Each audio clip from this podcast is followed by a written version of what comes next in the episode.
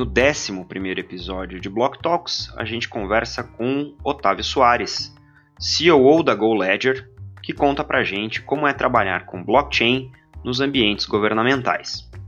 Eu sou Maurício Magaldi e esse é o Block Drops, o primeiro podcast em português sobre blockchain para negócios.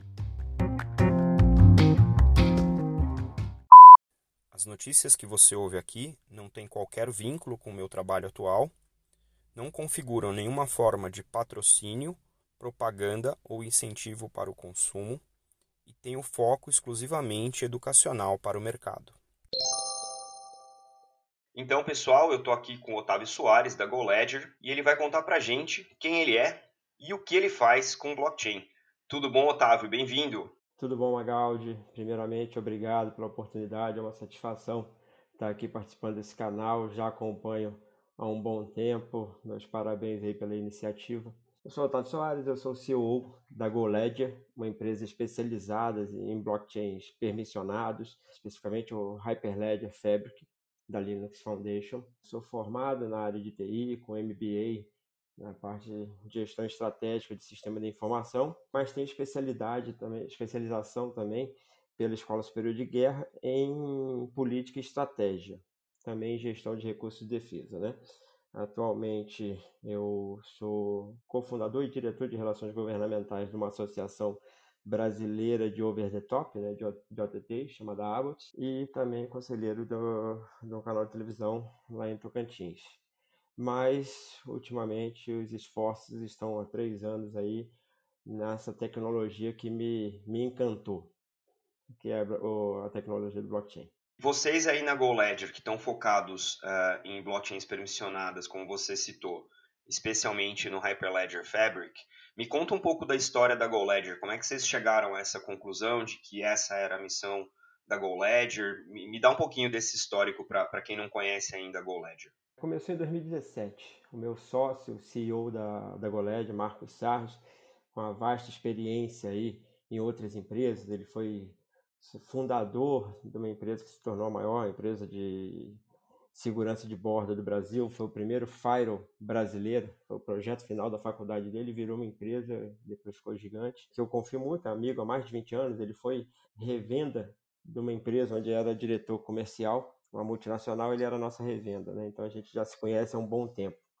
Ele, em 2017, participou de um evento no Banco Central, onde falava de blockchain, criptomoedas e sobre a tecnologia. Ele tinha acabado de vender uma fintech que ele tinha e já estava pensando em novos caminhos. E quando ele assistiu essa, essa palestra lá no Banco Central, que falou de blockchain, ele deu, teve uma sacada e falou: pô, se eu tirar isso, onde está todo mundo correndo atrás, que é criptomoeda e sistema financeiro, pegar o que há de melhor na tecnologia, a gente consegue trazer isso para governo, para reguladores. Por causa de transparência, processos mais enxutos, é, auditabilidade em tempo real, né? isso é uma dificuldade danada quando você tem geralmente você só faz auditoria quando tem problema, né? E aí o cara vai lá, já vai na empresa onde tem problema, tudo que você apresenta para o auditor, ele já desconfia, né? Porque, assim, quem me garante que você não mudou? Quem me garante que você não está manipulando os dados para me entregar?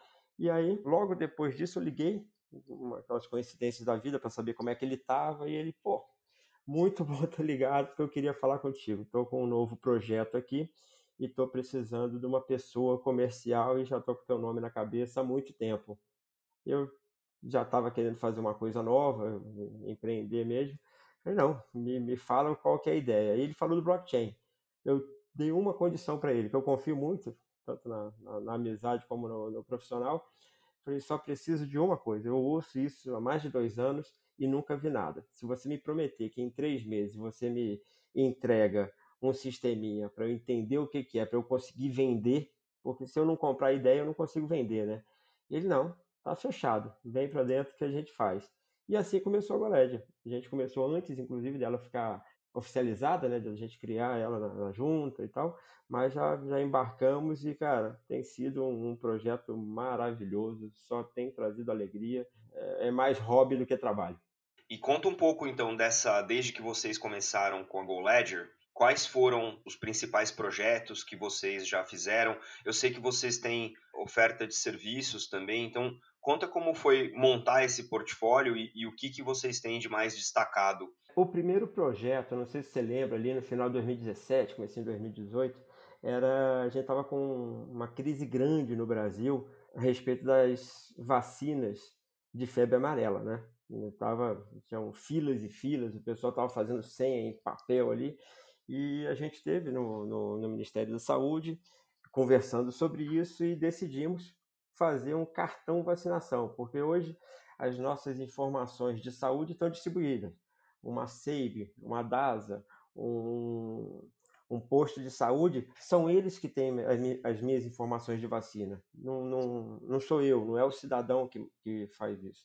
Então a ideia principal era fazer um cartão vacinação, um aplicativo, onde eu tinha o histórico ali de todas as vacinas que eu deveria ter tomado na vida, para isso ficar na mão, para dar empoderamento ao cidadão, enquanto a gente fazia todo o sistema de estoque, né? Então a gente trabalhou o lote de vacina como se fosse uma criptomoeda.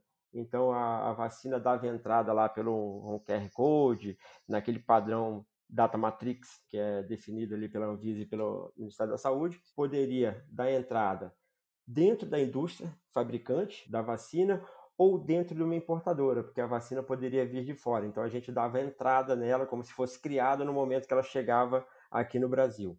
E a partir daí a gente fazia todo o rastreio da, dessa cadeia de suprimento. Então ela chegava, dava início, a gente colocava lá um lote de 100 mil vacinas. Aí dali é, o Ministério da Saúde comprava. Então ia para o Ministério da Saúde, ah, comprei aqui 50 mil. Do Ministério da Saúde distribuía para os estados, aí ia para um centro de distribuição, a gente fazia toda essa logística de saber onde está.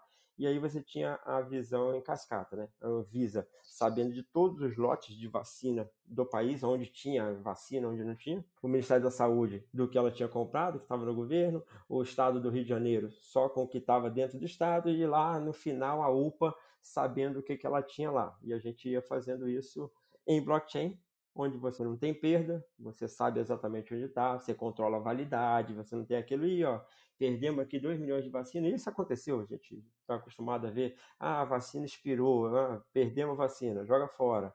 Ah, não, é, imagina medicamentos, depois a gente mudou isso para, ampliou para qualquer tipo de medicamento, né? Você tem é, medicamentos aí que uma caixinha custa 500 mil reais, de 500 a 1 milhão. Teve um, um, um problema em São Paulo, que foram denunciar, estavam subindo esses, esses medicamentos. A polícia, a polícia Civil foi informada, só conseguiu investigar um ano depois. Um ano de investigação, todo mundo achando que era no hospital ou que era no cara que, que vendia, descobriram que era o motorista da van. O cara, no meio do caminho, tirava um, um pacote e levava. E foi mais de 100 milhões de, de prejuízo. Isso no blockchain, do jeito que a gente fez, entregava. Eu mandei mil lotes de vacina. O cara lá, é um blockchain permissionado, todas as transações têm que ser identificada com, com login e senha, e você tem aquela transação com carimbo de tempo ali, quando foi que recebeu, então o cara chegou lá, chegou mil lotes. Cara viu 900, opa, já gera um alerta. Cadê as outras 100? Então você já tem um funil ali para saber onde é o problema. Então isso foi muito muito bem divulgado na mídia. A gente foi convidado para apresentar essa solução na Hospitalar 2018, que é uma das, acho que a segunda maior feira de, na área hospitalar do mundo. É, logo depois, a IBM nos convidou, teve no IBM Cloud Discovery, a parte de blockchain fomos nós que apresentamos com, com a nossa solução de rastreabilidade. Então, esse foi o, o marco, foi o primeiro produto que, que eu fui apresentado realmente com blockchain, onde o Marco cumpriu a promessa, né? E a partir daí a gente foi, foi evoluindo, né? Então a gente teve, trabalhamos com consultoria na área de aviação, de aeroportos, esse projeto foi até é, apresentado pela ANAC lá no, em Abu Dhabi, era a única empresa é, de aviação no mundo que estava com o projeto já em teste entrando em produção. O resto estava só pensando no que, que ia fazer, né? Foi, foi teve uma visibilidade é, do Brasil extraordinária. É, depois a gente foi convidado, e aí voltando um pouco, como é que a gente trabalha, como é que a gente introduziu o blockchain no governo, né? É, até então só tinha PowerPoint e, o pessoal estava muito acostumado com, com Bitcoin e blockchains públicos. Então a gente ficava aqui até em órgãos, que eu tenho uma abertura, vários amigos, trabalhei com alguns. Eu levei oito meses para fazer uma reunião, porque o nome estava meio queimado, porque quem havia é, vindo antes apresentar blockchain trouxe a ideia de blockchain público para o governo. E aí com aquela ideia de, ah, não, não precisa de banco, não precisa de governo, não vai, não vai arrecadar umas coisas meio doidas, que o, o, esse pessoal do governo, quando ouviu, falou, não, isso aí é muito, não tem nada a ver com a gente. Então, quando a gente chegou com uma, uma pegada mais voltada para o governo, não, a gente vai trabalhar com reguladores. Então, a gente vai pegar a lei, codificar e aí trabalhar. A gente não vem mudar nada. O que, que a gente quer? Na verdade, a gente não vem de blockchain. A gente quer fazer a interoperabilidade de bases. A gente sabe que hoje você não tem mais sistemas, ah, não, é só de um órgão. Todos os sistemas estão integrados. E um dos grandes problemas, além da tecnologia, de você ter que entrar na. são bases centralizadas, você tem que entrar na, na infraestrutura do outro para pegar uma informação via VPN. A gente sabe que não é o melhor dos mundos, a conexão cai, o sincronismo é muito difícil, segurança é afetada. Aí nossa ideia, isso, assim, problemas técnicos. E a parte política? E a parte política? A gente sabe que gestor, e eles estão certos, gestor nenhum quer dar as suas informações, a sua base para um outro administrar. Ele que responde por aquilo. Então é muito difícil você fazer, ah, vamos fazer um sistema aqui agora que vai envolver três órgãos, a gente vai fazer uma base centralizada e um órgão vai ser o dono. Os outros dois falaram, não, peraí, eu vou te dar toda a minha inteligência, minhas informações e você vai administrar do teu jeito, como eu tenho garantia que não vai mexer, que não vai fazer uma, uma alteração ali, ou uma transação que não é permitida. O cara perde o controle. E em cima disso, a gente acabou batendo no TSE, no Tribunal Superior Eleitoral, para fazer a parte de consultas. A gente foi com a proposta para fazer consultas distribuídas da base do ICN, aquela de identificação civil nacional, onde o TSE coleta a biometria. Então, hoje é a maior base de, de pessoas e a, de, com mais de 80 milhões de registros e que você tem a garantia que é a mais sanitizada. Você não tem dois, duas pessoas ali com, com, com cadastro, porque eles pegaram a biometria e colocaram, você sabe que cada pessoa que está ali é um indivíduo único. É, fizemos isso, eles pediram até um, uma nova, não, consulta legal, mas a gente está precisando de cadastro, a gente tem que somar. Onde a gente não pegou ainda, nos estados que a gente não pegou a biometria, inclusive São Paulo também não pegou, a gente queria pegar ou a biometria pelo Detran ou pelo Instituto de Identificação, trazer para essa base e popular essa base também. Mas nosso medo é, a gente tem uma base super limpa aqui, como não poluir essa base ou trazer um, uma pessoa que já está lá. Imagina que eu coletei a digital em Brasília, mas o cara se mudou e mudou o título de eleitor para São Paulo. Aí eu vou lá e trago o, o, o título, ele tem a CNH de lá, trago para a base, eu vou ficar com duas vezes o, o nome dele. Né? Como é que a gente faz isso? E a gente ficou pensando, pensando, introduzimos a biometria dentro do nosso blockchain e a gente começou, fizemos uma espécie de BI, onde a gente batia informações de Detran, de, da Receita com CPF e do TSE. Aí a gente fazia meio jogo da memória, né? O João da Silva do TSE com o João da Silva do Detran. A gente comparava campo a campo e cada campo tinha um peso. Então CPF é peso 5, endereço, porque tem uns que colocam rua, tem outro que coloca só R, aí outro. Então tem peso 1. E a gente foi fazendo esse peso e jogava. E a gente dava um score de batimento de a cada dupla. Então, a TSE com Receita, Receita com Detran, Detran com TSE e depois dava uma média ponderada e falava, pô, isso aqui está acima de 95%, traz para a base com um flagzinho que a digital não foi coletada pelo, pelo TSE, mas pegamos de outro órgão. E aí a ideia era que nas eleições desse ano, o cara, quando fosse votar lá, colocava o dedo, batia as informações e tirava esse flag. Opa, agora entra em definitivo para a base. Um projeto lindo, ficamos lá acho que uns três meses trabalhando, tudo certinho.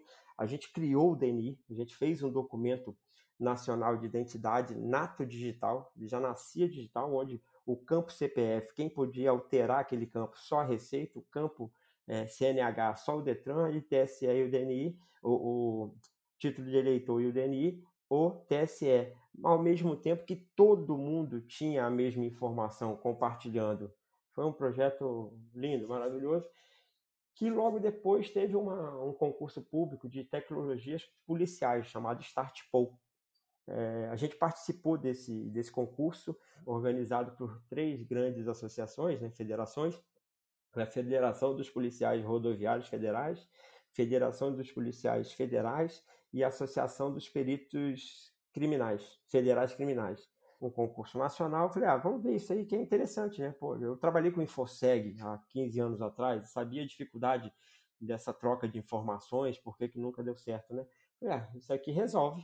O que o, InfoSeg queria ser, isso aqui resolve. Apliquei e acabou que a gente foi um dos vencedores. A gente, cada associação escolheu duas é, empresas e a Associação de Peritos Criminais Federais escolheu esse, falando, deu até um, um certificado, um atestado lá, falando que era realmente inovadora e extremamente importante para o trabalho policial. Uma coisa que é, é um tema recorrente aqui no podcast é o uso de blockchain de diferentes tipos, né, seja pública, seja permissionada, no espaço de identidade distribuída ou identidade descentralizada digital. Né? Eu ouvindo um pouco da trajetória dos teus trabalhos aí na GoLedger em relação a isso, especialmente esse do DNI, me parece que isso seria uma maneira muito inteligente, inclusive, da gente estender esse tipo de serviço para iniciativa privada, onde as pessoas elas precisam existir legalmente. Então, você bem sabe que no, no mercado financeiro e nos mercados regulados a gente tem um, uma solicitação regulatória é, que rege pela, pela, pelo conheça seu cliente, e isso seria uma das, uma, uma dos pilares para garantir a identidade de determinado cliente num determinado contexto dessas indústrias. Como é que está no trabalho de vocês essa ponte entre algo que em princípio resolve uma eficiência e uma e a qualidade do dado de identificação para as autarquias governamentais, como é que é a visão desses dessas autarquias em relação a estender isso para todas as indústrias no Brasil, de modo que a gente tenha efetivamente uma identidade nacional distribuída, descentralizada e que traga esses ganhos que você citou para as autarquias também para as indústrias que essas autarquias, é, porventura, regulem. Como é que é essa discussão nos, nos teus engajamentos? Essa é uma pergunta que a gente se faz toda hora, né? desde o começo, quando a gente viu o produto, e, e os nossos produtos são todos patenteados, né? quando a gente viu isso, a gente viu que é, por mais que não tenha dado prosseguimento por enquanto lá no, no, TSE, a gente viu que é um produto que pode ser utilizado para qualquer área, né? Então a gente patenteou isso. Vamos lá, por partes. Governo. Governo é, tem uma dificuldade enorme. Há muitos dos clientes que a gente foi trabalhar, o cara via inovação, ficava doido com o que a gente fazia, com os pilotos funcionais que a gente entregava, e de repente via Pô, que eu quero isso, como é que eu contrato?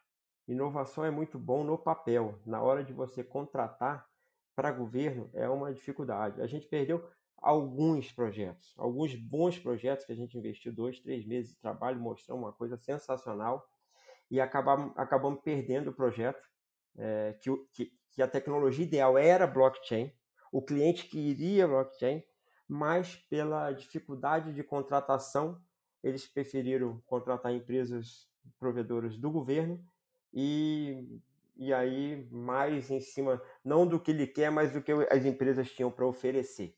Isso, infelizmente, acontece porque a facilidade de contratar, o gestor está ali, tem que fazer, tem que mostrar que fez alguma coisa, a facilidade de ter os órgãos aqui que pode contratar. Até então, a gente não tinha essa facilidade, isso sempre foi um, um, uma dificuldade nossa, porque o, muitos perguntavam, ah, legal, pô, adorei, mas eu não posso contratar agora porque eu não tenho inovação, eu não coloquei blockchain no meu PDTI, então eu não posso lançar um edital, não posso fazer alguma coisa de blockchain porque eu não coloquei no PDTI.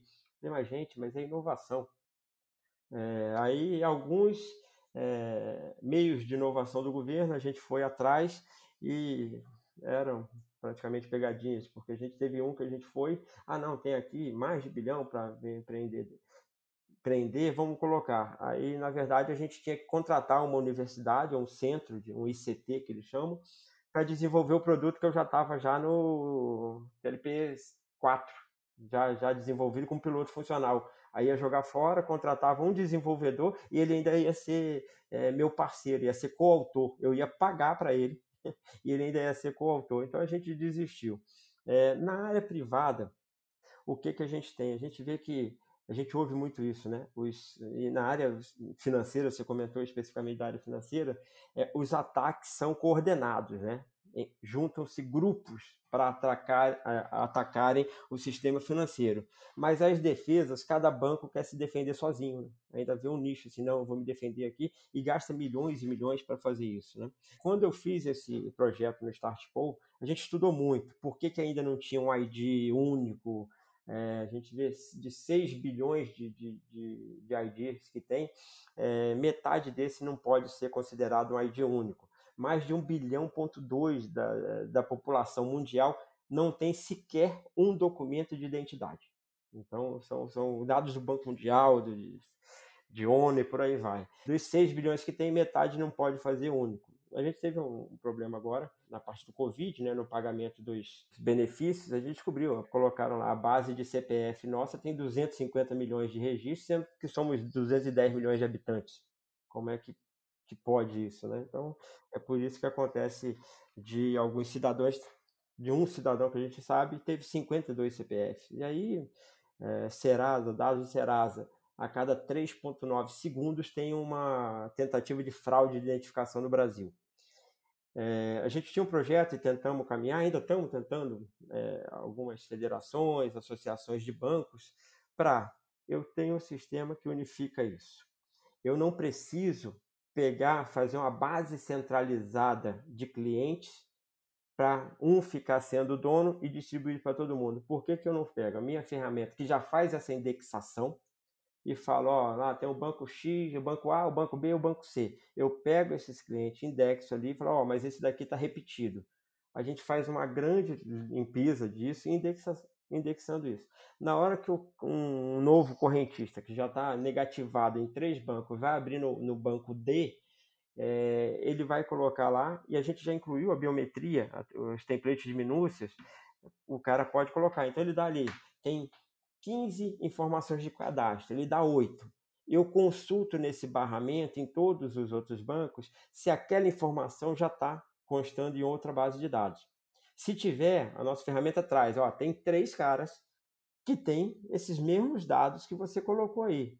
Faz o seguinte, coloca a tua digital aqui para eu ver. Aí a ferramenta dá um highlight lá, não, você é esse aqui eu não vou pegar mais informação sua, eu vou pegar a informação que eu já tenho. Se você quiser atualizar, me dá o comprovante, tudo a gente atualiza e atualiza na rede inteira. Então você teria essa base distribuída, essa informação distribuída, sem um banco entrar na infraestrutura do outro, pegar a informação do outro, mas trabalhando junto para que você barre realmente essas fraudes de identificação.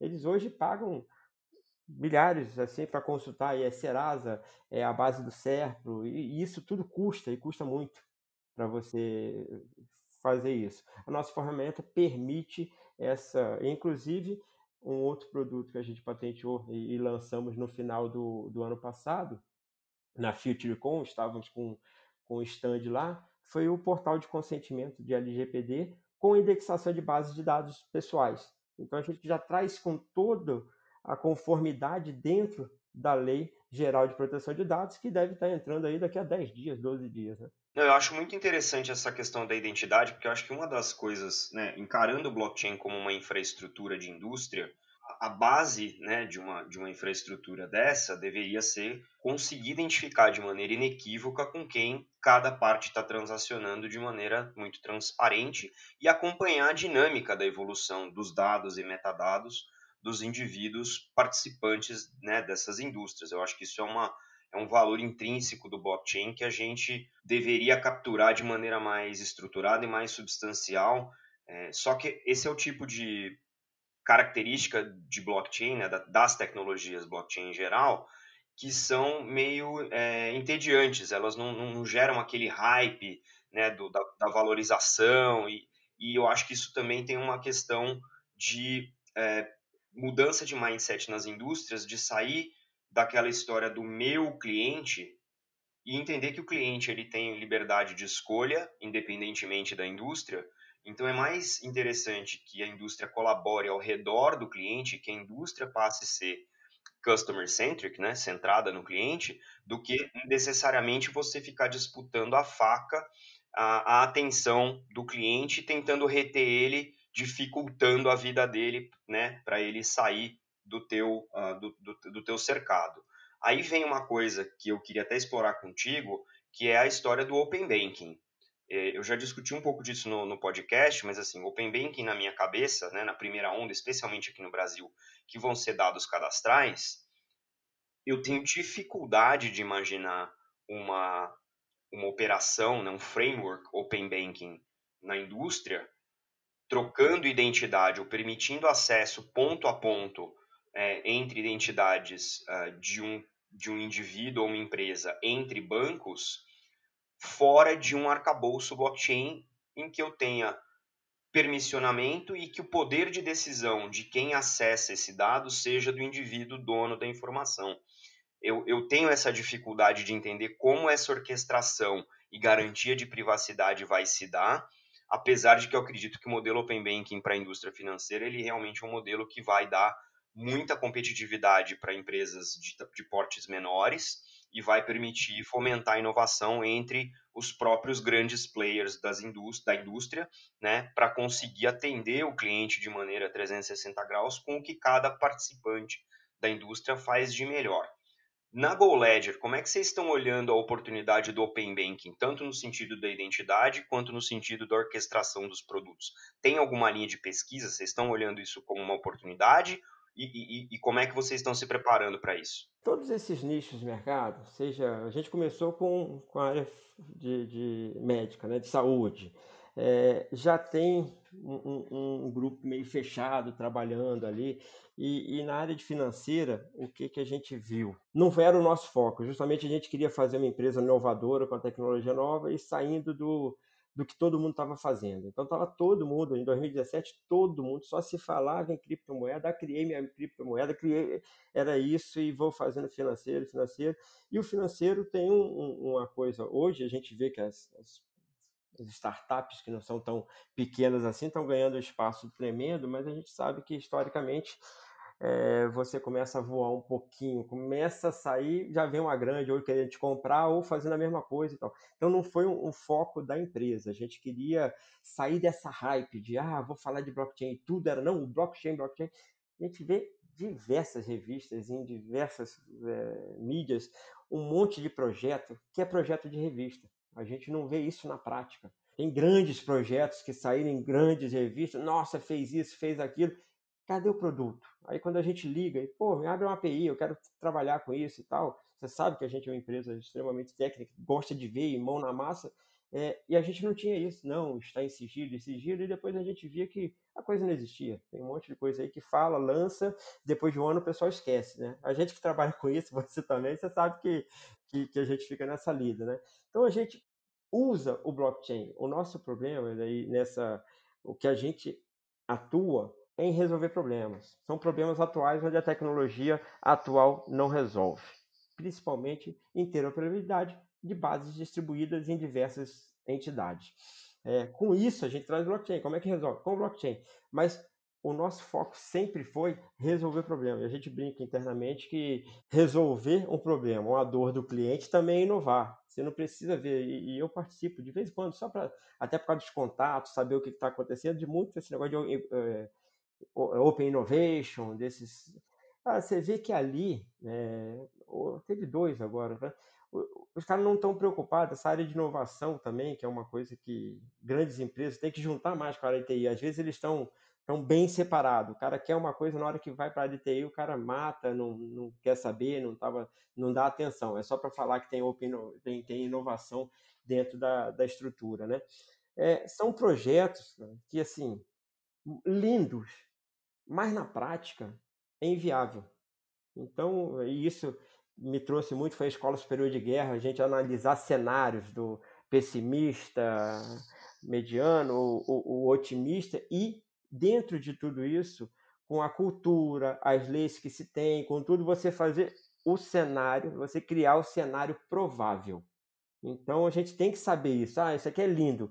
Mas dá para entrar com a legislação do Brasil? Com a poli... Não, não dá, vamos esquecer. Então, tem muito disso. A gente tenta ir no, no foco ali para atender uma, solução, uma, uma demanda específica.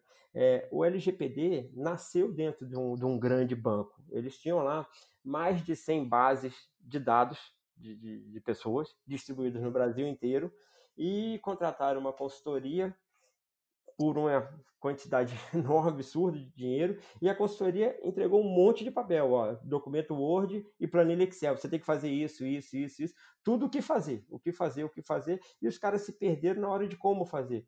Como é que eu faço uma trilha de autorização e revogação é, inequívoca ali do, do meu cliente num banco de dados?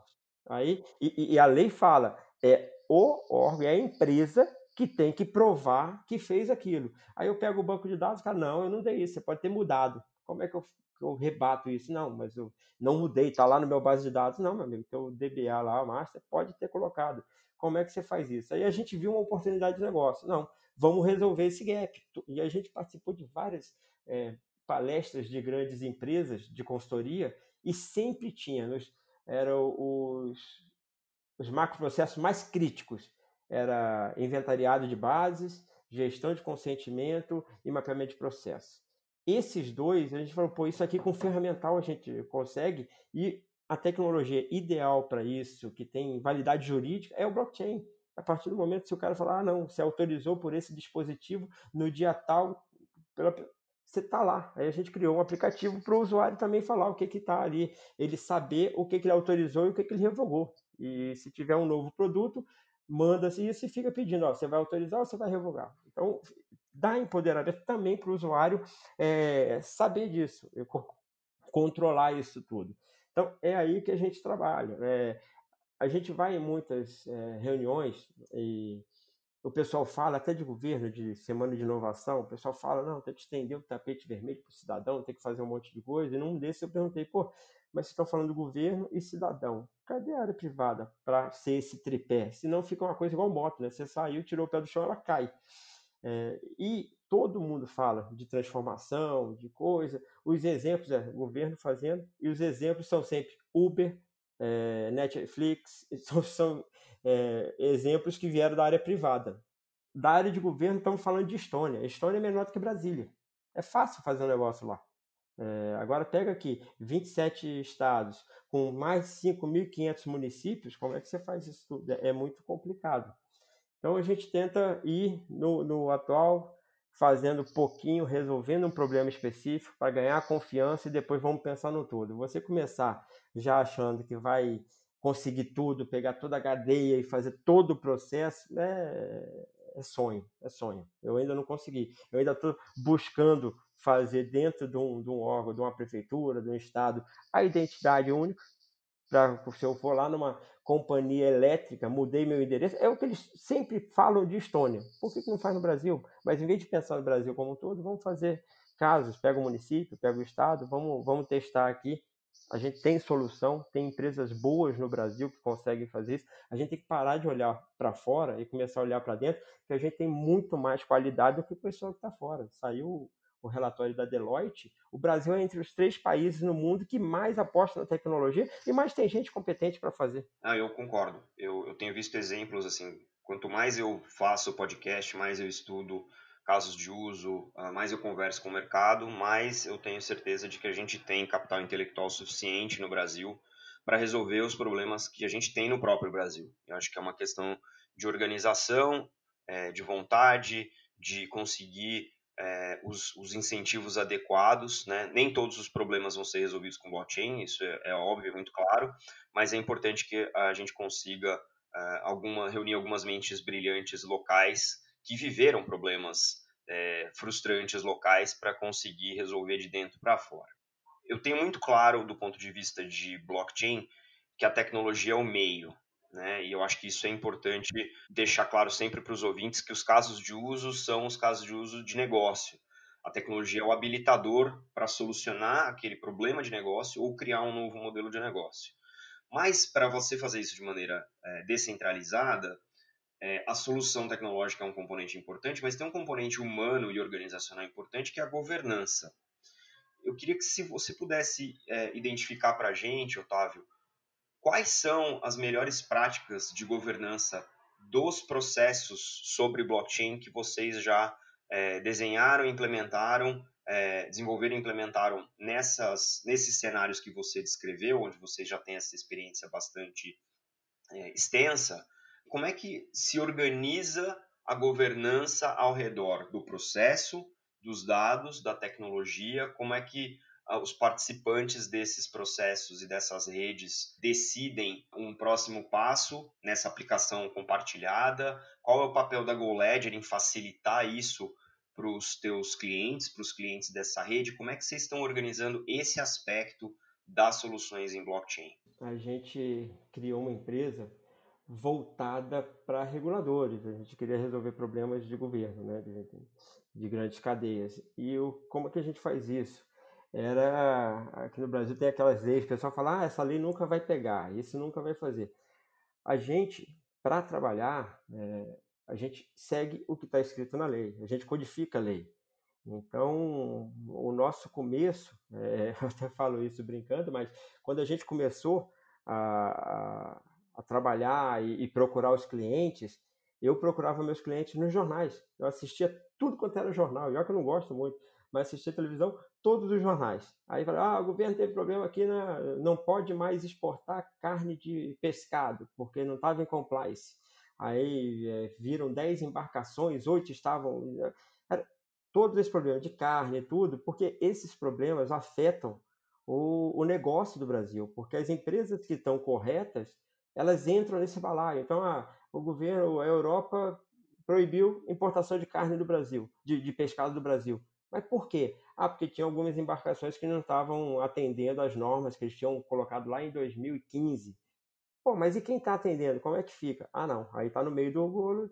Então, a gente começou a trabalhar e falou: não, peraí, está indo um monte de containers para lá. Se a gente tem todo o controle dessa cadeia, você sabe que teve uma embarcação ou te, chegou com carne estragada lá na Europa, ah, foi o container 3. Ah, o container 3 é de qual empresa? Ah, é dessa empresa. Qual mais é, é, carne dessa empresa tem container? Ah, o 3, o 8, o 9. Separa ele, o resto continua, para você não parar toda uma cadeia. E o que sempre aconteceu no Brasil é isso. Ah, teve problema, ah, a gente viu lá daquela grande empresa de, de carne. Ah, problema da empresa. Bum, para de, de pegar carne. E isso é tudo que o americano, canadense, quem exporta quer. Opa, para o Brasil que eles incomodam a gente. A gente é um potencial enorme de, de, de, agronegócio. Então você vê o quanto que o pessoal fica batendo e tudo e utiliza de qualquer coisinha para fazer isso. Então a nossa proposta é vamos chegar, qual que é a lei, como que é a, é, é, a, a vigência, o que, que, tem que fazer, qual é, quais são as conformidades. A gente codifica isso e coloca no contrato dirigente. Vamos seguir a regra, o que está definido. Uma vez colocado isso ali dentro, cara, acabou. Quem é que vai falar, ah, não, o Brasil não está? Um, um, um piloto que a gente fez que foi bem interessante, que mostra isso. PM de São Paulo lá tinha o diário, é, a diária de diligências. Quando um policial, um grupo de policial, está perseguindo alguém e sai da sua cidade de origem por mais de quatro horas, ou vai acompanhar um detento para dar uma, um depoimento para um juiz fora da cidade, ele tem direito à diária. E aí varia, se é à noite, tem uma série de variações e tudo. Como que isso era feito? Tem um papel lá, ele, ele preenchia um formulário na, na Polícia Militar, polícia militar olhava aquilo ali, ah, beleza, tá ok. Aí dava aquela avaliada e mandava para a Secretaria de Fazenda para ver se estava tudo certo, se os valores estavam corretos e tal, para poder fazer emitir a ordem bancária. Cara, isso demorava um tempo para avaliar o papel. Aí tinha motoboy que mandava para a Secretaria de Fazenda e a Secretaria de Fazenda demorava até 14 dias para avaliar. No final das contas, era um mês ou mais para esse policial receber essa diária. O que, que a gente fez? Não, vamos fazer uma rede blockchain, onde a gente fez um aplicativo já com todas as regras da, da, da Polícia Militar. Em vez de ser no papel, a gente já é, fazia limitação no input.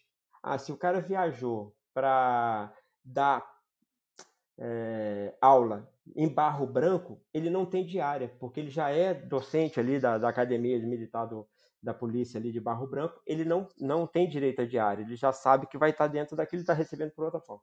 Então a gente colocou as regras da PM ali.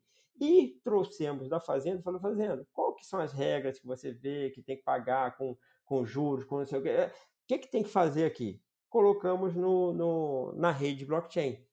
O que, que isso quer dizer? Que no momento que eu estou fazendo o aplicativo ali, no input eu já, já, já filtro o que, que ele pode colocar ou não, já dou o combo ali de quem que é o chefe imediato, ele não pode pegar um outro coronel e tal. Faz aquilo, na hora que ele dá o ok, o contrato inteligente das normas da, da Secretaria de Fazenda já executa ali. A gente está fazendo em um dia, aí você já gera ordem bancária. Trouxe a confiança da Fazenda, que ela não colocava o sistema na PM, que ah, vai que alguém mexe, trouxe a confiança, sabendo, não, se a gente está na rede e está todo mundo na rede ali, eu sei o que está rodando lá. O blockchain é um código aberto, eu sei exatamente o que está fazendo. Então você traz todo mundo para jogar o mesmo jogo. Você não tem aquele de, ah, não, o cara vai ter mais poder, é autoritário, pode fazer o que ele quiser na base. Não. Agora todo mundo tem um consenso único. Então você traz essa inteligência toda e você tira aquela na, na arquitetura que você fala, ah, vai para um, depois vai para o outro, vai para o outro, retorna. É, tem, tem órgãos aqui em, em, Brasília que manda dentro do mesmo grupo, dentro do mesmo ministério, é, manda sua base para ser avaliada no, numa numa instituição parceira. Aí quando recebe de novo, tem que gerar um robozinho para ver se os caras não alteraram mais do que devia. É uma perda de tempo, um negócio absurdo. No blockchain a gente mata tudo isso. Né? Sem dúvida. Não, muito legal, muito legal.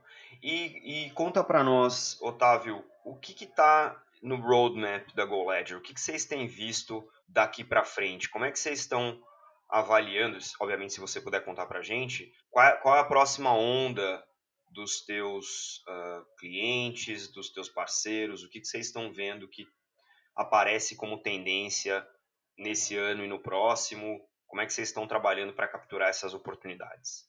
O GoLed a gente fez, já é uma marca registrada, como eu disse, a gente já tem três produtos patenteados, é, um que é o GoFabric, que é o a solução de orquestração de redes blockchain. Muita gente fala de orquestração, o nosso tem um diferencial que é voltado para não para fazer só infraestrutura, mas para fazer as regras de negócio. Então, até um usuário que não seja especialista em blockchain consegue fazer uma rede blockchain, porque a gente tem dentro da ferramenta uma parte de template onde a gente coloca os ativos ali no conceito de tabela. Então a pessoa pode ir ali, ó, a tabela vai ter esse atributo, vai ser string, a gente consegue fazer tudo isso, trazer para um ambiente mais é, de conhecimento do geral, né? E ele gera um contrato inteligente através desse template.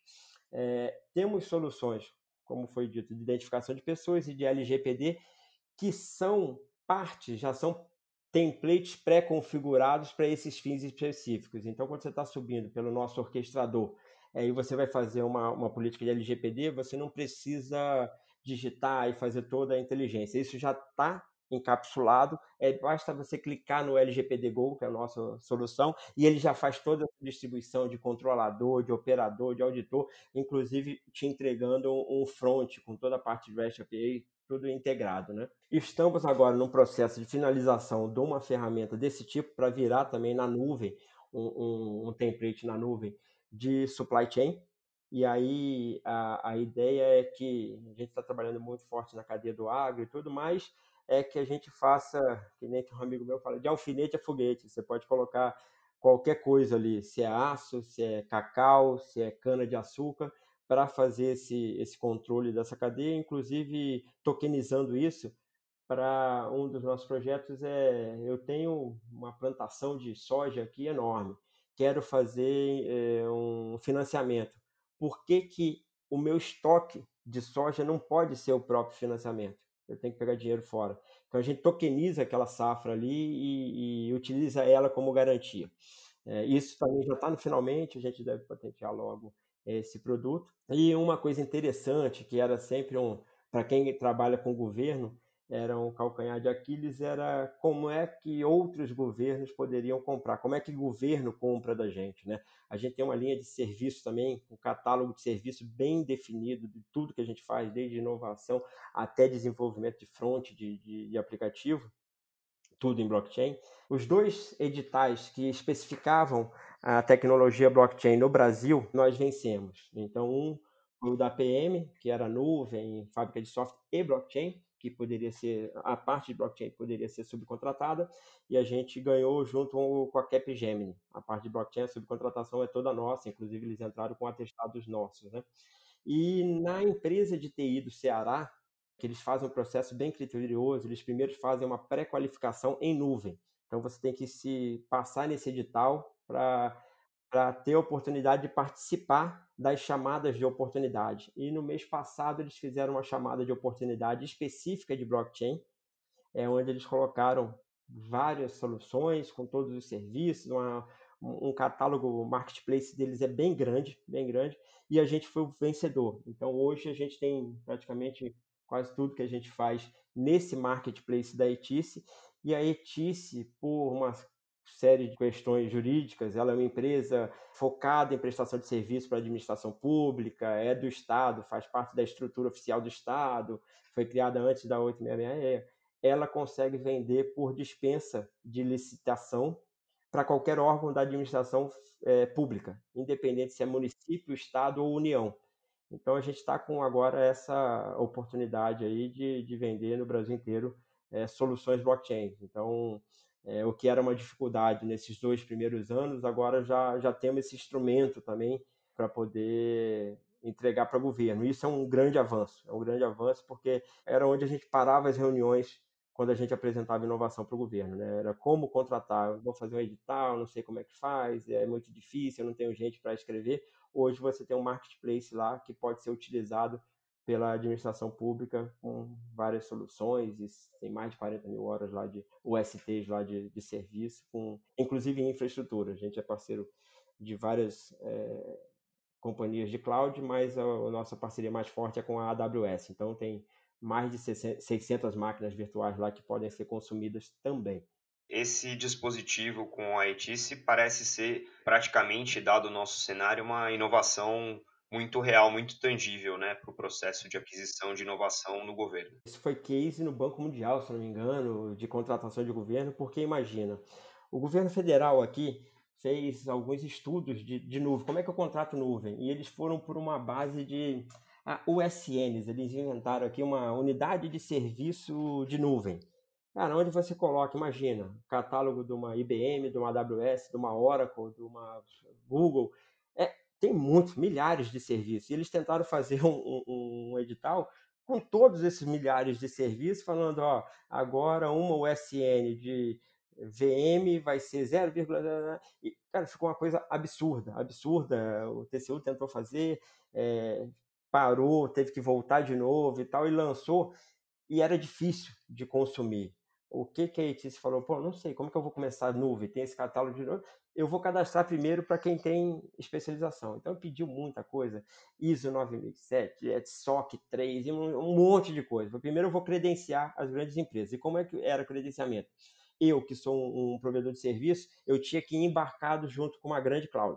Eu, como meu parceiro maior é a AWS, eu fui com a AWS. Tem empresas que foram com a Microsoft, com a Azure, teve empresas que foram com o IBM, teve empresas que foram com o Oracle. Então, eles, todos eles se pré-qualificaram. E aí eu vou fazer uma, depois já dessa habilitação, de tudo verificado, saber quem está entrando, eu vou chamar, à medida que os clientes forem demandando, porque não é a se inventando, ah, não, vou fazer agora. Não. As, depois que estão pré-qualificadas, as empresas têm que mostrar seus, seus produtos e serviços para os órgãos. E aí os órgãos da, da Secretaria do Estado ou de fora do país, pô, eu queria pegar nesse catálogo de vocês uma coisa específica aqui para backup, ou específica para identidade, controle de acesso. Aí eles fazem mais ou menos o que eles querem e mandam o documento para a ETICE. Aí a ETICE elabora o DET, né, o documento de estudo técnico, faz todo, né, volta para o órgão e fala: é isso aqui mais ou menos que você quer? Tá bom, deixa que eu vou licitar. Aí ele faz uma outra licitação, que é uma chamada pública para esses pré-qualificados participarem, que aí a gente vai entrar com preços e tal. Então é um processo muito é, bem estruturado, que eles estão é, sempre é, melhorando, mas já tem três anos que eles fazem isso. Então já está consolidado no, no, estado e é uma, uma empresa, o presidente é do ITA, né? Um cara com uma visão extraordinária de, de, de negócio, de entrega é, eu estou muito feliz com a parceria. É uma, realmente, é, inovadora e muito, muito boa. Otávio, hoje é sábado de manhã, estou te segurando há quase uma hora. Eu acho que é legal te devolver para tua família. Eu vou pedir para você deixar os seus últimos recados aqui para os nossos ouvintes e de novo te agradecer demais por tomar esse tempo aqui com a gente. Foi super rica a tua participação e obviamente as portas ficam abertas aqui para você voltar quando você quiser. Muito obrigado. Magal, eu que agradeço. É sempre muito bom falar. Como eu disse, isso é um hobby, é uma coisa que me, me motiva e é, mais do que dinheiro, mais do que outra coisa, a gente conseguir inovar e deixar um legado aí, falar, pô, eu, eu ajudei nisso aqui, ó, eu melhorei a situação do cidadão, eu melhorei a administração pública, isso é o que fica para a gente, é o que motiva para falar para as minhas filhas, né? Depois falar, ó, oh, papai participou disso, que legal, que bom, a gente vê no brilho dos olhos dela quando, quando a gente sai e faz alguma palestra, ela, pô, a, a alegria, o orgulho que tem e é isso que mais motiva a gente, tanto eu, meus sócios, outros sócios, toda a equipe. Você vê que é uma galera extremamente é, empenhada, motivada, está sempre pensando na vanguarda, vamos fazer isso, vamos fazer isso. Eles surpreendem a gente com é, certificados internacionais, eu tirei esse, estou fazendo. A, a, nossa empresa já fez umas cinco commits lá no, no Hyperledger Fabric, está o nome do, dos funcionários lá como contribuinte. Cara, isso é, é um orgulho danado para gente. Estamos à disposição. É, quem tiver uma necessidade, a gente avalia bem, a gente foge daquele pessoal que pergunta para mim, eu tenho que chegar com o projeto de blockchain até o fim do ano, a gente agradece e tal, provavelmente a gente não vai mais voltar. Mas para quem tem problema de interoperabilidade, de confiança, de compartilhamento de dados entre mais de uma empresa, e quer fazer aquilo da forma segura, confiável, a gente está aqui à disposição para conversar, para entregar um MVP funcional aí, para mostrar realmente, saindo de PowerPoint, o que, que a tecnologia pode ajudar ali, na vida real, simulando ali com, com máquinas na nuvem, IPs diferentes, nuvens diferentes, mostrar realmente ela funcionando, e não só com ideias e, e projetos. Né? A gente entrega um piloto funcional. Muito obrigado.